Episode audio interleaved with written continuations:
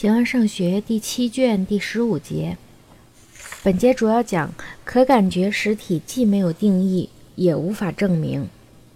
理念都是个别的、可分离的，任何理念也都不可定义。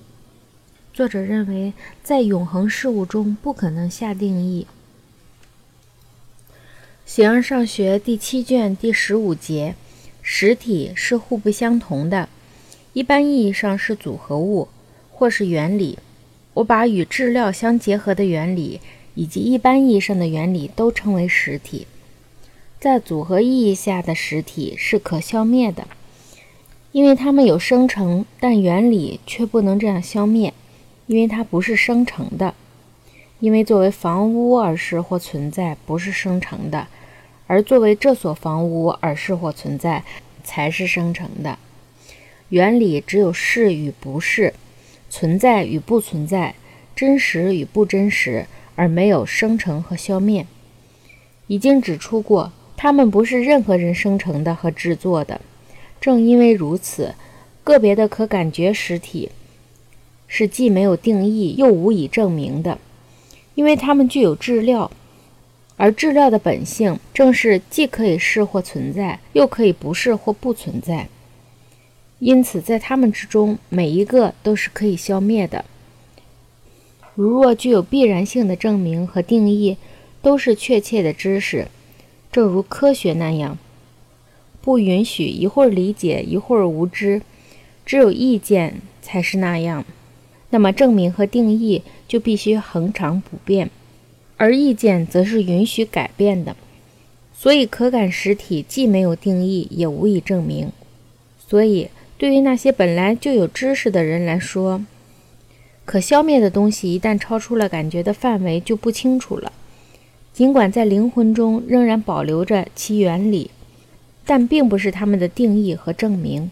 所以在定义问题上，尽管一个人可以去给某一个别事物下定义，但不应不知道这种定义经常要被推翻，因为这是不允许下定义的。任何理念也都不可定义。因为像他们所说的那样，理念都是个别的、可分离的，而且原理必然由名称组成。名称并不是下定义的人所制作，如若那样，名称就不可知了。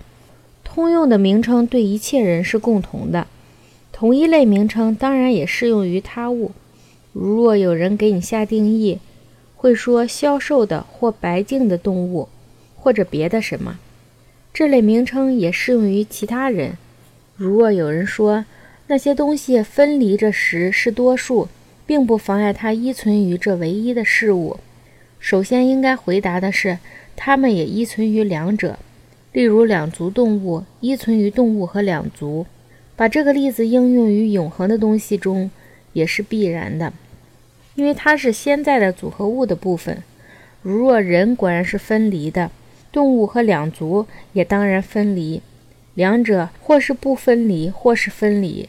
在前者，种就不存在属之外；在后者，属差也将分离。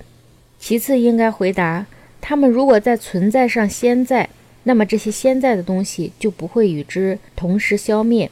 再者，如若理念由理念构成，因为由之构成的东西更简单些，那些理念由之构成的理念。应该能够称谓众多的事情，例如动物和两足。若不然，它们怎样被认识呢？然而，有的理念却不能用来称谓比一更多的东西，但这似乎是不可能的。而全部理念都是可分有的。正如所说，人们忽略了在永恒事物中不可能下定义，特别是对那些独有的东西，例如太阳和月亮。人们之所以犯错误，不仅由于增加了一些去除它太阳依然是太阳的规定，例如把绕地运行、夜间隐蔽等等加于太阳之上。假如停止了绕地运行，并在夜间显现，那就不再是太阳了。但如果不是太阳，就荒唐了。太阳标志着某种实体，而且还有也可以加到他物上的规定。